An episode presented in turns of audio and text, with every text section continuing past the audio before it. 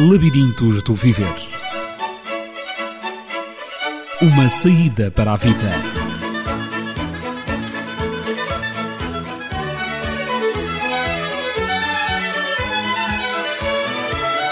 No labirinto da vida, quando você não encontrar a saída, não desista de a procurar.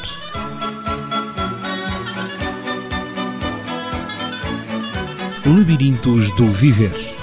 Realização e apresentação de Natividade Lopes. Labirintos do Viver. Uma saída para a vida. A atenção é um requisito fundamental para o processo de aprendizagem.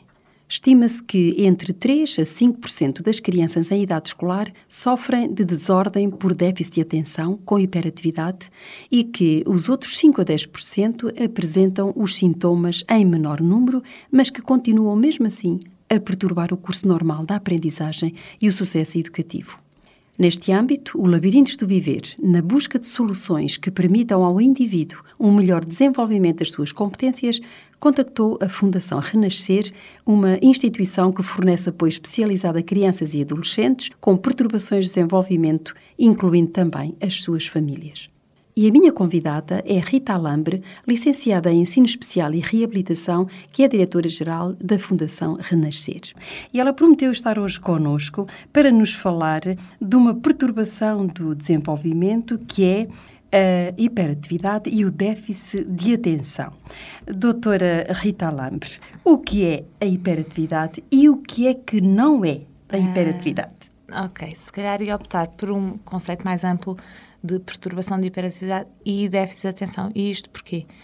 Porque esta perturbação é caracterizada por um conjunto de sintomas que, se por um lado afetam realmente a capacidade de atenção dirigida para um determinado objetivo, ou seja, podemos ver das duas formas. Podemos dizer que a criança tem um, déficit de atenção em prestar atenção, em tomar atenção a uma determinada tarefa de princípio ao fim e manter a sua atenção, portanto, é um déficit até mais na manutenção da atenção de acordo com um determinado objetivo. E por outro lado, parece que são crianças que têm excesso de atenção, não é? Porque tudo lhes serve de desculpa para interromperem o que estão a fazer. Portanto, aquele barulhinho lá fora, aquela mosquinha ao canto da sala, aquele cheirinho que vem não sei de onde, e que os outros miúdos, à partida, quando estão com a sua atenção focada num determinado objetivo, passam, não se, apercebem. não se apercebem, não é? Estes miúdos têm a tendência, é como se tivessem uma maior abertura para os estímulos externos, não é? É como se todos os estímulos externos fizessem sempre interferência com aquilo que é o objetivo principal de qualquer coisa em que eles estão a debruçar em determinada altura. E por sua vez, traz, na maior parte das vezes, ou em grande parte das vezes, uma componente motora, que é a tal hiperatividade, não é? E que tem a ver realmente com um excesso de atividade motora. Agora, o déficit de atenção pode ocorrer sem que exista a hiperatividade. E às vezes é um bocadinho mais complicado de identificar.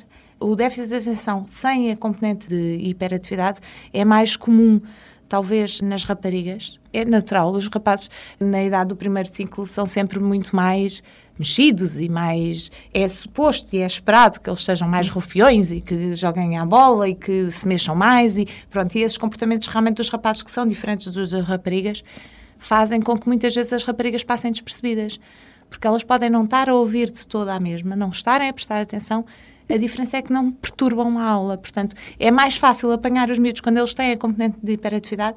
Porquê? Porque é um comportamento que perturba o funcionamento da aula, uhum. perturba os outros colegas, perturba a professora, perturba os pais e, portanto, mais rapidamente os pais procuram saber o que é que se passa. Ou a professora empurra os pais para que saibam o que é que se passa com aquela criança. Digamos, é mais facilmente detetável. É mais fácil de detectar. De detectar. Sim, Exato. sem dúvida. E quanto aos sinais mais evidentes de uma criança, neste caso uma criança hiperativa, uma vez que falou do déficit de atenção e de alguns sinais também que manifestados uhum. por essas crianças, relativamente à hiperatividade, quais os sinais mais evidentes? Os sinais, eu, eu, consideraria que os sinais da hiperatividade são bastante evidentes, todos eles, não é? Sobretudo por isso, porque são muito perturbadores das pessoas que estão à volta. É aquela criança que não consegue, por exemplo, fazer uma refeição sentada à mesa passa por baixo da mesa e, na eventualidade dos pais, através de meios dissuasores, a conseguirem fazer estar sentado à mesa, de qualquer maneira está sempre a mexer com as mãos, sempre a mexer com os pés, porque realmente aquilo não é falta de educação. Há bocado perguntava-me o que é que não é a hiperatividade. Não é falta de educação, não é falta de limites. Mesmo com pais estruturantes, estas crianças têm dificuldade em manter um comportamento adequado em situações que requerem mais calma, em que requerem mais atenção, em que requerem que estejam sentadas durante mais tempo. Portanto, em relação à hiperatividade, por exemplo, os mais novinhos são aqueles miúdos que não conseguem ver um desenho animado do princípio ao fim, não conseguem ir ao cinema porque não conseguem estar sentados aquele tempo todo, não conseguem terminar uma tarefa na escola. As professoras normalmente o que se queixam, já até na pré-primária, é que em relação à restante, eh, aos restantes colegas, eles nunca acabam uma tarefa, uhum. uh, desistem a meio e depois também não ajuda muito serem miúdos que, por norma, têm alguma dificuldade a lidar com a frustração. Portanto, têm dificuldade em voltar a tentar, não é? Que é uma capacidade que é importantíssima trabalhar nestes miúdos, que é nós, ao, ao longo da nossa vida toda, mal de nós se não tivermos persistência naquilo que fazemos. Uhum. E estes miúdos têm tendência a desistir perante a primeira dificuldade e saltar ininterruptamente, tarefa em tarefa, de brinquedo em brinquedo, quando são pequeninos por exemplo, nunca chegam a brincar mesmo, não é? Os pais dizem, o meu filho não se entretém, ele não brinca com nada, ele desarruma tudo, mas não brinca com nada, não é? Ele mexe em tudo, vai buscar os brinquedos, mas depois não consegue brincar com eles por mais de dois minutos. Tem que passar logo ao brinquedo seguinte. Portanto, relacionou a hiperatividade com o déficit de atenção. Uhum. Portanto, normalmente e com muita frequência podem estar associados. Sim, ou seja, esta perturbação de hiperatividade e déficit de atenção pode ser com a componente de atividade motora excessiva uhum. ou sem a componente de atividade motora excessiva, como entidade, ou seja, posto de outra forma, só a vertente do ser mexido mais, como entidade clínica, não é aqui que se encaixa, não é neste diagnóstico que se encaixa. Portanto, não podemos classificar uma criança mexida de imediato como sendo uma criança hiperativa, isso é um erro, não é? Ela pode ser impulsiva, pode ter outras características. E, e, pode, facto... e pode ir bater com outros diagnósticos que são aquilo que nós chamamos de comorbilidades, que é um palavrão, mas que por e simplesmente quer dizer que há, há, há determinadas entidades que aparecem muitas vezes mãos dadas, não é? Uhum. Determinadas perturbações que aparecem muitas vezes juntas. E com a perturbação da hiperatividade e déficit de atenção, muitas vezes uh, aparece a perturbação da oposição. São aqueles miúdos muito chatos, estão sempre do contra. Uhum. Não, não, perturbação dizem, da oposição. Dizem que não a tudo. E aquilo já é quase que parece um hábito, não é? Já não é, é propriamente... quase que automático. é, autenticamente. Dizer, dá a impressão que têm prazer em dizer não. Em é contrariar, assim, é? em contrariar, é isso uhum. mesmo. E relativamente à etiologia, ou às causas, ou origens destas perturbações do desenvolvimento, creio que a ciência tem avançado um pouco nesse aspecto. Como é que estamos? simplificando isto muito, obviamente que isto é uma forma muito grosseira, muito redutora de encaixar isto, mas é só talvez para, para ser mais compreensível. Para ser mais compreensível, que é depende um bocadinho, há mais do que uma escola, não é? Há mais do que uma investigação e obviamente que nada disto em termos de desenvolvimento é estanque. Portanto, há aqui muitos fatores que confluem para um determinado comportamento. E se os pais procurarem eventualmente um pedopsiquiatra, são capazes de ter uma interpretação mais dinâmica daquele uhum. comportamento, ou seja, são capazes de ver aquilo mais à luz do que é a relação da criança com o seu contexto, com a sua família, a sua relação precoce com os pais e identificar a hiperatividade do déficit de atenção como um sinal de um mal-estar interior, de qualquer coisa que a criança ainda não conseguiu, ainda digo eu ainda, porque eu acho que nós no desenvolvimento temos de ter sempre essa perspectiva do ainda, uhum. não é? As coisas não estão fechadas, os miúdos não acabaram, nós não acabamos, até velhos, de crescer e, portanto, e de evoluir, e, portanto, não é nada disto é imutável, nada disto uhum. é um karma que a pessoa tem na vida, Exatamente. vai ser sempre assim. Obviamente que há determinadas dificuldades, são mais difíceis de ultrapassar, mas tudo com trabalho se faz. É? Se formos para outras especialidades, a interpretação poderá é ser diferente. diferente Ou pode ser diferente. Se forem, por exemplo, um neuropediatra, o mais natural é que ele vos fale acerca de um déficit na produção dos neurotransmissores. Os neurotransmissores, basicamente, são umas substâncias que servem para passar os impulsos nervosos uh, através das sinapses no cérebro, não é?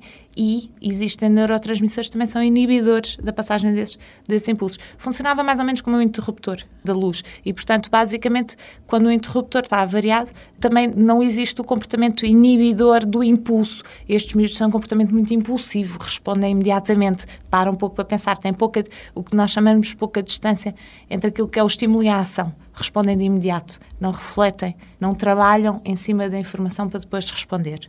Recebem um input e logo de seguida, sem pensar, sem terem uma mínima reflexão acerca do assunto, respondem com aquilo que têm à mão e, para mal deles, coitadinhos, na maior parte das vezes respondem de uma forma também desadequada. Portanto, acaba por realmente aqui à volta juntar-se uma problemática de desajustamento social na maior parte das vezes, não é? Porque são uhum. miúdos que são difíceis para quem tem que viver com eles todos os dias. E certamente que cada caso é um caso, é, também, sem dúvida. a ser estudado e que se manifesta uhum. de maneiras uhum. diferentes.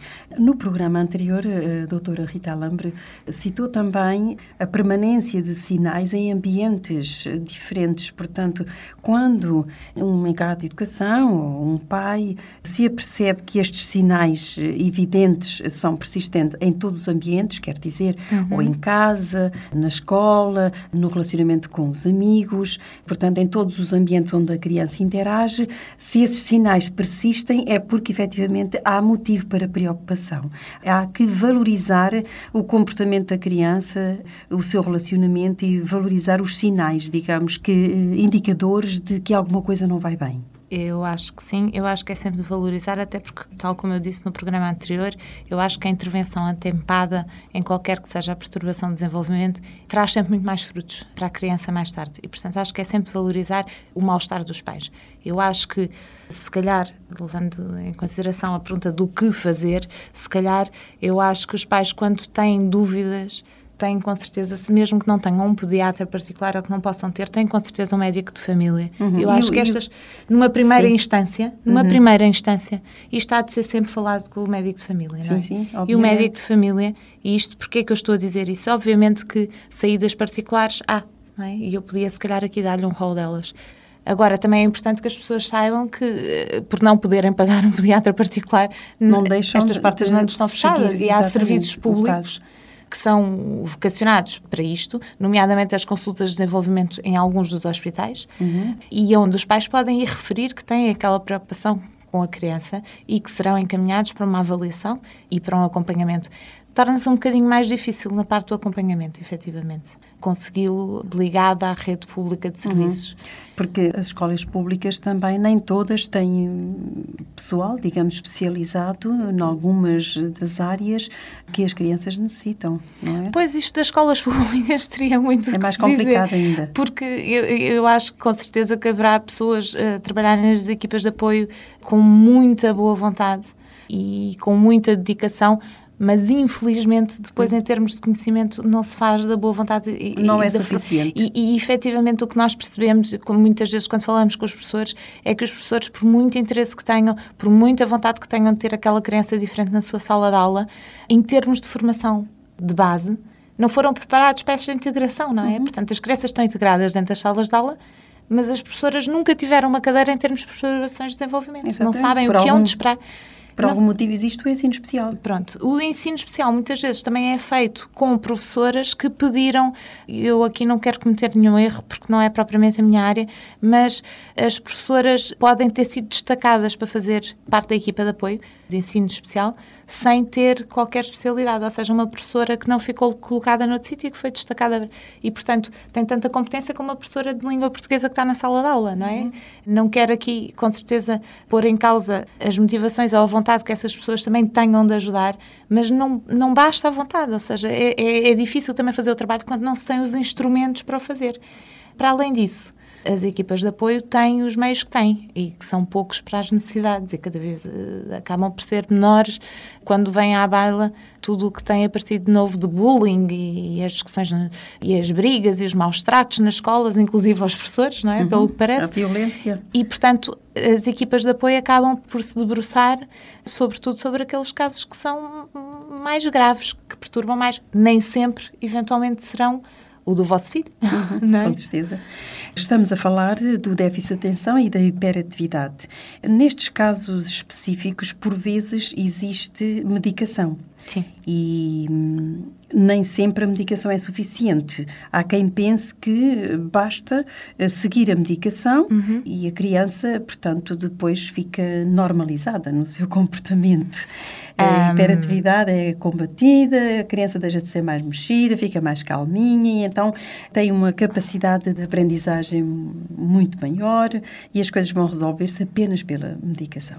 Pois, eu seria um bocadinho mais dura nesta frase do que a medicação não é suficiente ou a medicação pode não ser suficiente. A medicação não é com certeza suficiente em nenhum dos casos. E isto porquê?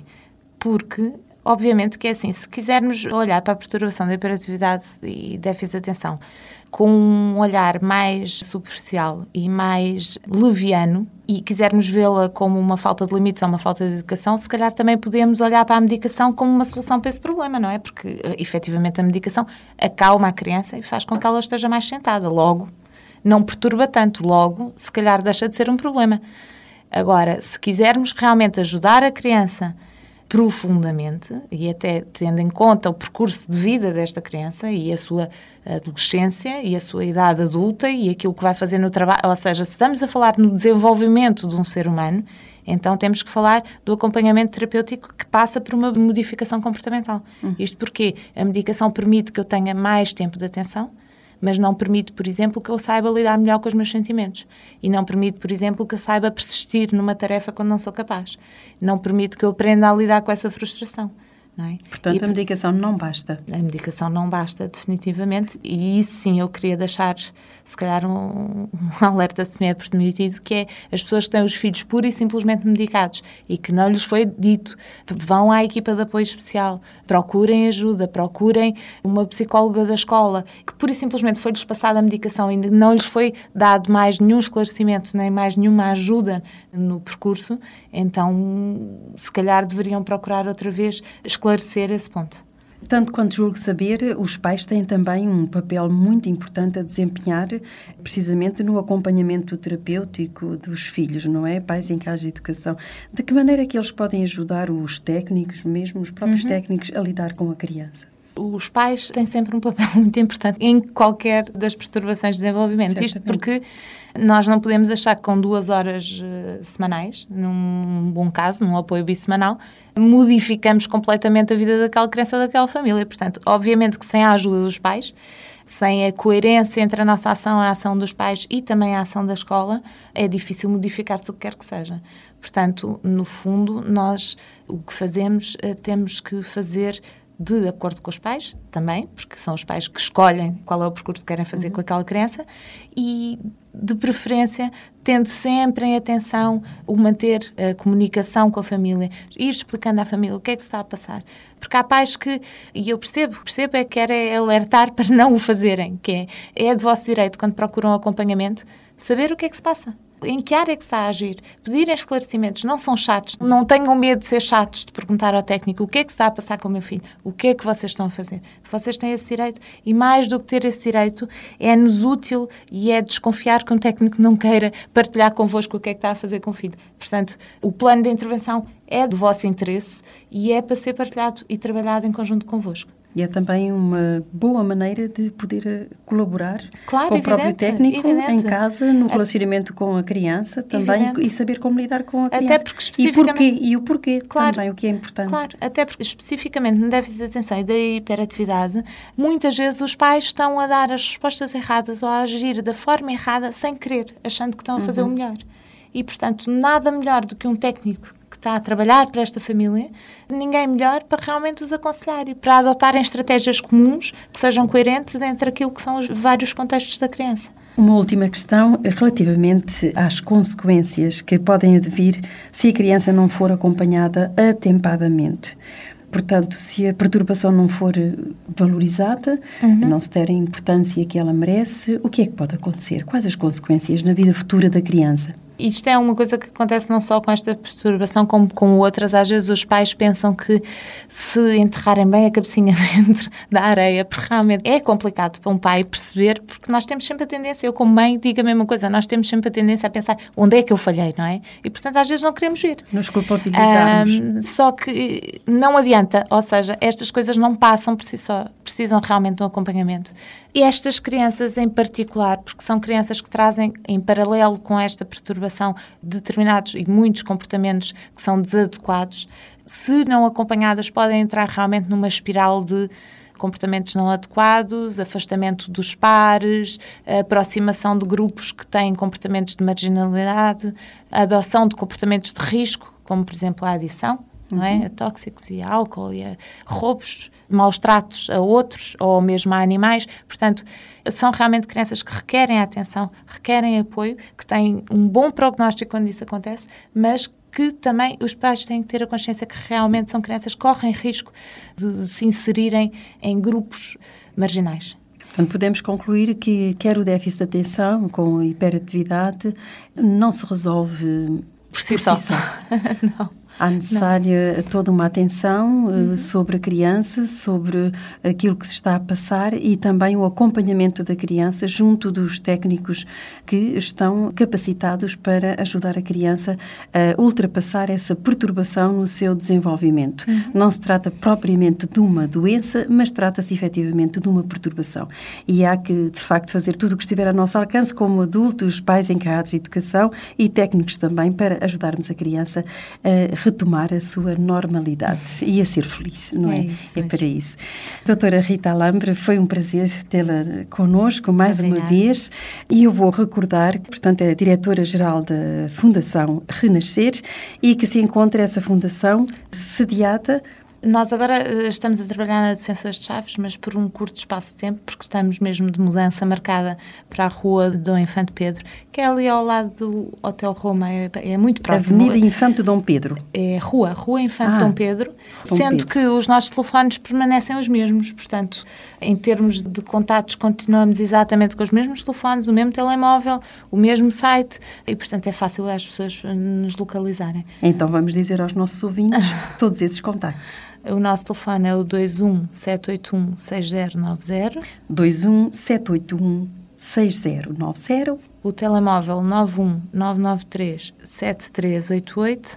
91 993 7388 e depois temos também o site. O site que é www.fundaçãorenascer.pt ou então, eventualmente, se quiserem escrever um mail com alguma questão que nós possamos responder, ou alguma questão mais generalista que nós possamos responder, podem escrever para o geral arroba fundaçãorenascer.pt.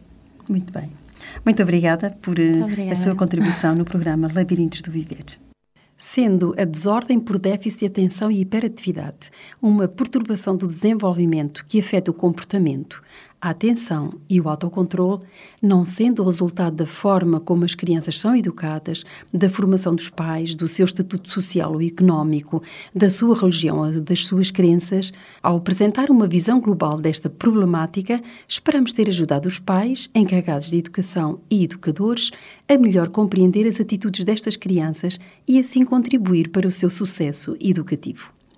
Se nos quiser contactar, pode fazê-lo para os telefones 219 106 310, 219 106 310. Na próxima semana estaremos de volta. Tenha, portanto, uma semana bem feliz. Labirintos do Viver Uma saída para a vida.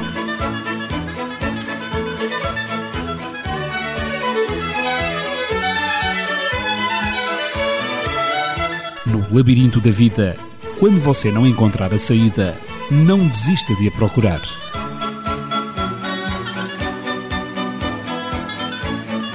Labirintos do Viver. Realização e apresentação de Natividade Lopes. Labirintos do Viver. Uma saída para a vida.